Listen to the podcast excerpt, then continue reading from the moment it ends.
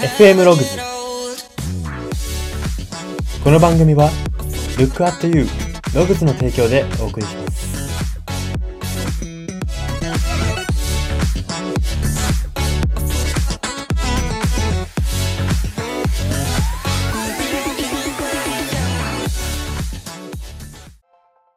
どうも。小さい頃手づかみでバッタを捕まえていた自分が今では信じられない人材エージェント愛です。この番組は生きる自己啓発書と呼ばれる愛があなたの人生観、キャリア観にささやかな変化を日々与えていこうという番組です。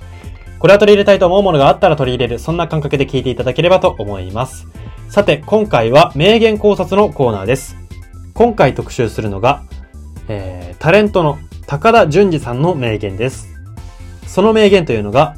清純派は清純じゃやれないという名言です。はい。まあ、彼のこと簡単に説明しますとですね、えー、まあ、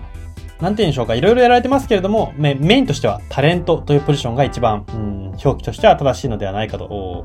言われております。まあ、芸人のような、芸人さんのような活動もされているんですけれども、名目はタレントということですね。まあ、何より彼の有名なところといえばですね、芸能界一いい加減な男とも称される、その独特なキャラクターですね。これが非常に人気を博しておりましてですね、まあ、彼のレギュラーの純散歩という、えー、レギュラー番組なんかも非常に人気だったりとか、まあ、その、なんて言うんでしょうか、適当な生き方がですね、うん、なんて言うんでしょう、日々をこう張り詰めて生きている人たちのいいガス抜きになってるのかなというふうに思っているんですけれども、まあ、そんな、えー、独特なキャラクターを貫いている彼の仕事に対する姿勢に、仕事のに対する姿勢に関するこの名言を特集していきたいと思います。では最初に読み取れるメッセージを読み解いていきます。ポイントが大きく3つあります。1つ目です。一本のキャラで駆け抜けていくように、一本のキャラで駆け抜けているように見える人は、そこに注目が集まるよう他の部分をうまく調整しているということです。まあ、清純派は清純じゃやれないということを彼は言ってるわけですけれども、あのー、これはですね、なんて言うんでしょうか。きあのー、継続ができないということなんですね。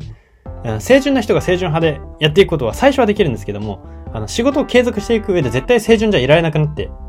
うん、清純な心だけではやっていけなくなっていくという、立ち行かなくなるってことを言ってるわけなんですね。じゃあ、清純派で立ち行きがうまくいっている人は何なのかっていうとですね、清純じゃないんですよ。注目が集まるように他の部分をうまく調整したりだとか、自分の見せ方こだわったりだとかしてるわけですよ。なんでしょう、こう、清純派ってイメージとしてですけれども、自分の、うん、なんて言うんでしょうか。そんな見せ方とか、こだわんないけれども、なんか、すごい、素な感じで、等身大な感じで、可愛らしいっていうイメージじゃないですか。だからですね、もう注目が集まるように、他の部分をうまく調整したりとか、計算したりとかって、もうこの時点で清純じゃないってことなんですよ。この高田純次さんの言葉を借りるならば。ですね、あの、まあ、究極、言動の1から10まで一つのキャラしか見えない人など、この世に存在し得ないわけなんですよ。でも、清純派のタレントさんで生き残ってる人とかっていうのはずっと清純に見えるわけじゃないですか。まあなんか、なんて言うんでしょうか。うん、清純な人は、清純派は絶対にこう大衆居酒屋に行かないとか、清純派はトイレに行かないとかっていうことを、こうなんて言うんですかね。まあ、冗談半分で言う方もいらっしゃいますけれども、まあ、まあ本当にそういうイメージなわけじゃないですか。そう見える人っていうのは、そこに注意が集中するようにしてるわけなんですね。そんなわけはないんですよ。いやまあ、清純派が絶対大衆居酒屋に行くんですよって話ではないんですけれども、あの、言動の1から10まで、その清純で、もう本当にプライベートも一人でいてもずっと清純でっていう人なんていないんですね。人間やっぱ矛盾がつきものなんですよ、生き方に。どうしても。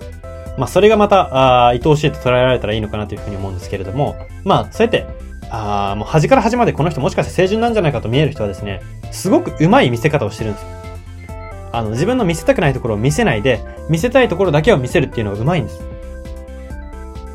だから彼は、えー、清純じゃやれないと言ってるわけなんですね。はい。では、ポイント二つ目いきたいと思います。キャラ立ちがはっきりしている人は、足し算以上に引き算に力を入れているということです。はい。えー、まあ、キャラが濃いという言葉があるようにですね、キャラがあるっていうのは、イコール足し算している、足し算が上手いと考える人は少なくないんですけれども、実は逆なんですね。あキャラ立ちがはっきりしてる人、彼らはですね、足し算以上に引き算が上手いんです。まあ、先ほども言いましたけれども、自分の見せたいところを見せるのはもちろんなんですけど、見せたくないところを見せない。これ大事なわけなんですよ。じゃあ、皆さんも自分が清純派タレントになったと思って考えてみてください。清純派タレントと思われてて、もうあなたはトイレを行かないとか、まあなんて言うんですかね、汚い世界を知らないとか、そういうことを思われていると仮定してください。で、そのキャラを貫きたいと思った時に、なんて言うんでしょう。普通に喋っててももう清純って言われる状況なわけじゃないですか。清純派ってイメージついてるので。だからそこにもう足し算とかする必要ないんですよ。もう自分本当に、なんて言うんですか。自分本当に毎日イチゴ食べててとかわかんないですけど、なんかその清純派なエピソードを盛る必要はもうほぼ、ほぼなくなってくるわけなんですよ。キャラついたら。そうなってくるとやっぱ引き算なんですよね。いかに余計なところを見せないか。裏で、なんて言うんでしょう。まあ、もちろんトイレも行くし、大衆居酒屋も行くし、えー、なんて言うんですか、うん、ダーティーな世界好きだし、えー、なんて言うんですか？うーん、なんかアンダーグラウンドの文化好きだし、みたいな、思ってたとしても、そういうことを言ってしまうとキャラ崩れるわけじゃないですか。で、それ言わないようにしようって、これが引き算なわけなんですよ。この引き算がうまいんです。キャラ立ちがある人っていうのは。だから、キャラが濃いんじゃないんですよ。抜いてるだけなんですよ。際立たせてるだけなんで、あの、別にキャラ濃くはないんですよ。キャラが濃いって言われてる人は、そこを際立たせる力がうまいわけです。だから、清純派の人って意外と清純ポイント、じゃあ、なんていうんですかね、清純ポイント評価で、いや1点から10点まであるとしたらですね、意外と評定、あ評定じゃないですね。清純ポイント3点とかあったりするんです。3点、4点とか、5点、6点とか。なんですけども、そこだけを見せていればですね、本当に清純でしかない。キャラ濃い。清純キャラ、すごい清純キャラ。もうまるで、清純10、10みたいな。清純レベル10みたいな方に見られるわけなんですよ。こうしたら、まあ、まあなんていうんですか、言い方悪いですけども、清純派として売っていきたい側としたら美味しいわけじゃないですか。やっぱ引き算して、そんな思ってもらえるんだったら。自分で必死に清純エピソード足してボロが出るぐらいだったら、引き算した方がいいわけじゃないですか。そうなんですよ。あの、清純派としてやっていく上で、やっぱ引き算って自分が無理しないっていう意味でもいいんですよ。自分が無理に清純清純ってやると絶対ボロが出てくるわけじゃないですか。本当になんかそこまで100%清純100%じゃない限りは、ボロが出るわけなんで、ボロが出ないっていう意味でもやっぱ引き算は大事であるというふうに言えますし、まあ、もし皆さんの中で、リスナーの皆さんの中でですね、まあなんかキャラ立ちはっきりさせたいなとか、ああの人にこう思ってもらいたいなっていうことがあ、イメージがある方がいるのであればですね、まずは引き算を大事にしてほしいというふうに思います。はい。では最後3点目です。仕事の場において、なりきりは重要なスキルであるということです。はい。これは結構言われ、あの、私も言ってきたことかなというふうに思うんですけども、ここからも、え、改めて読み取れると言えます。はい。清純派を一例にですね、この高田純次さんは挙げているんですけれども、これはですね、清純派じゃなくても、どんな何々キャラ、何々派にも言えることであるというふうに言えるんですね。仕事においてなりきりが重要だということは。またこれはですね、プライベートと仕事でその重要度が大きく変わる指標の一つとも言えるわけなんですよ。仕事では特に重要になってくるわけなんですね、なりきりっていうのは。プライベートは別に、まあ、そこまでなりきらなくてもやっていけなくはないというか、まあ、なりきったらなりきったでまた、なんていうんですか、自分の中でなんかこう、確固たる信念とか生まれたりするのかもしれないんですけれども、プライベートは別になりきりなくても生きてる、いけるわけじゃないですか。でもやっぱ仕事の場でうまくいってる人、長く同じ世界で活躍してる人って絶対なりきりがうまいんですよ。絶対的にです。もうこれは断言してもいいかもしれないです。なので、この清純派、うん、清純派が続く、まあ、キャラが続くってことは、イコール、なりきってるってことなんですよ。自分はそうだって言い聞かせてやってるってことなんですよ。だから、清純派は清純じゃやれないっていう彼の言葉も、まあ、ここからも改めて、えー、なんていうんですかね、証明できると。えー、まあ、正しいことであると言えますしですね、私は個人的にこの清純派は清純じゃやれないっていうことを高田純次さんが言ってるっていうのを見てですね、応用するならば、彼の適当男も適当じゃないんじゃないかというふうに思ったわけですね。てか多分これは本当に確実なんじゃないかなというふうに、彼の言いたいことがそういうことなのであれば絶対そうだと思うんですけれども、彼は世界、芸能界一いい加減な男っていうキャラを、うんまあ、確立したというか芸能界の適当男のポジションを欲しいままにしてるわけで、ずっと適当男でやってるわけじゃないですか。でもやっぱりその適当にも、この言葉を応用するならば、計算があって、その適当なところだけを切り取って、うん、バカやって、うん、そうやってうまいこと演出をしていると言えますし、まあそういう意味では彼も名演出家なのではないかなというふうに思います。はい、そんな感じで、えー、読み取れるメッセージはここまでにして、ここからは人生観、キャリア観に転用するとどういうことが言えるのか、その考え方のポイントを大きく3つご紹介していきたいと思います。一つ目です。自らの個性は何なのかに悩む人は、まず、なりきりを徹底することが、それに気づく第一歩になるということです。はい。えー、個性、自らの個性は何なのかって悩む人は多いじゃないですか。うん、私最近結構びっくりしたんですけれども、やりたいことの見つけ方みたいな本がですね、すごい、なんかベストセラーみたいになってて、うわーなんか、面白いなっていうか、まあ、日本の国民性が出るなというふうに思ったんですけれども、まあ、こういうことに悩む人が、まあ、多いっていう証なんですね。この国は特にですけども。で、まあ、その上でですね、個性をじゃあどう自覚したらいいのかと。自覚するにはどうすればいいんだっていうと、自らの中で一定の整合性を自覚しなければならないんですよ。整合性ってどういうことかっていうとですね、例えば、あの、なんて言うんでしょう。自分は、佇まいのシャキッとしたスマートな男性になりたいって思ってたとしたらですね、あのなりたいじゃなくて、スマートな男性なんだっていう証明をしていけばいいんですよ。自分の中で。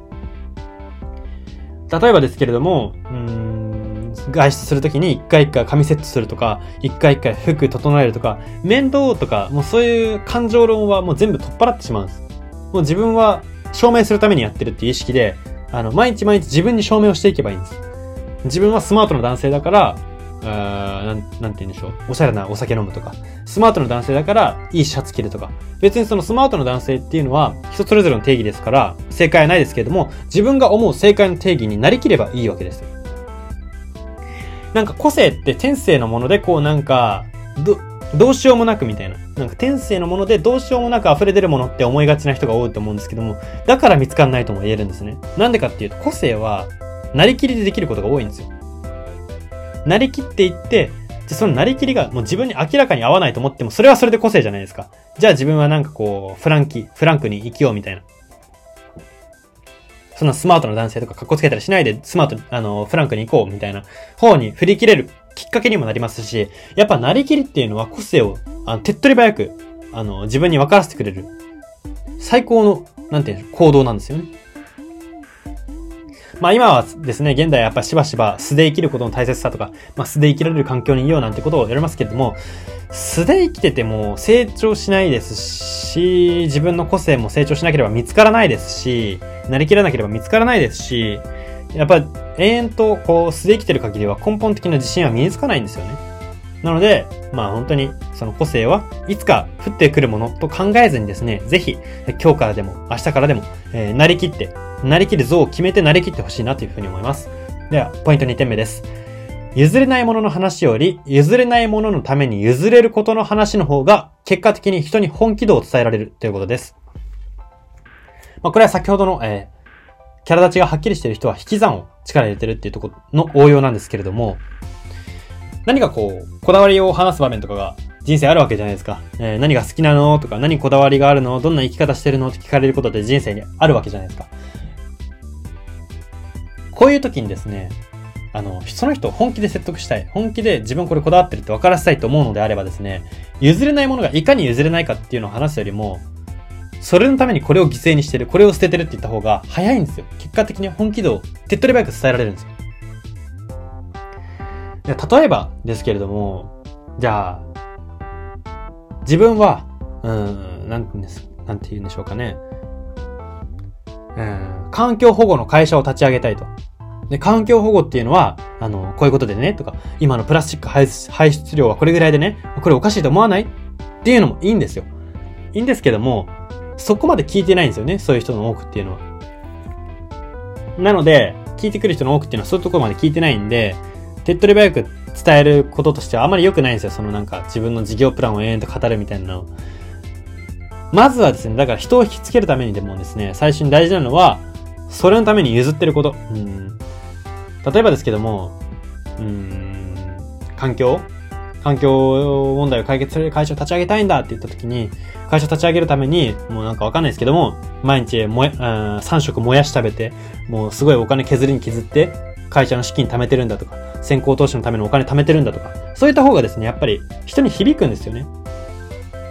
何を譲ってるか。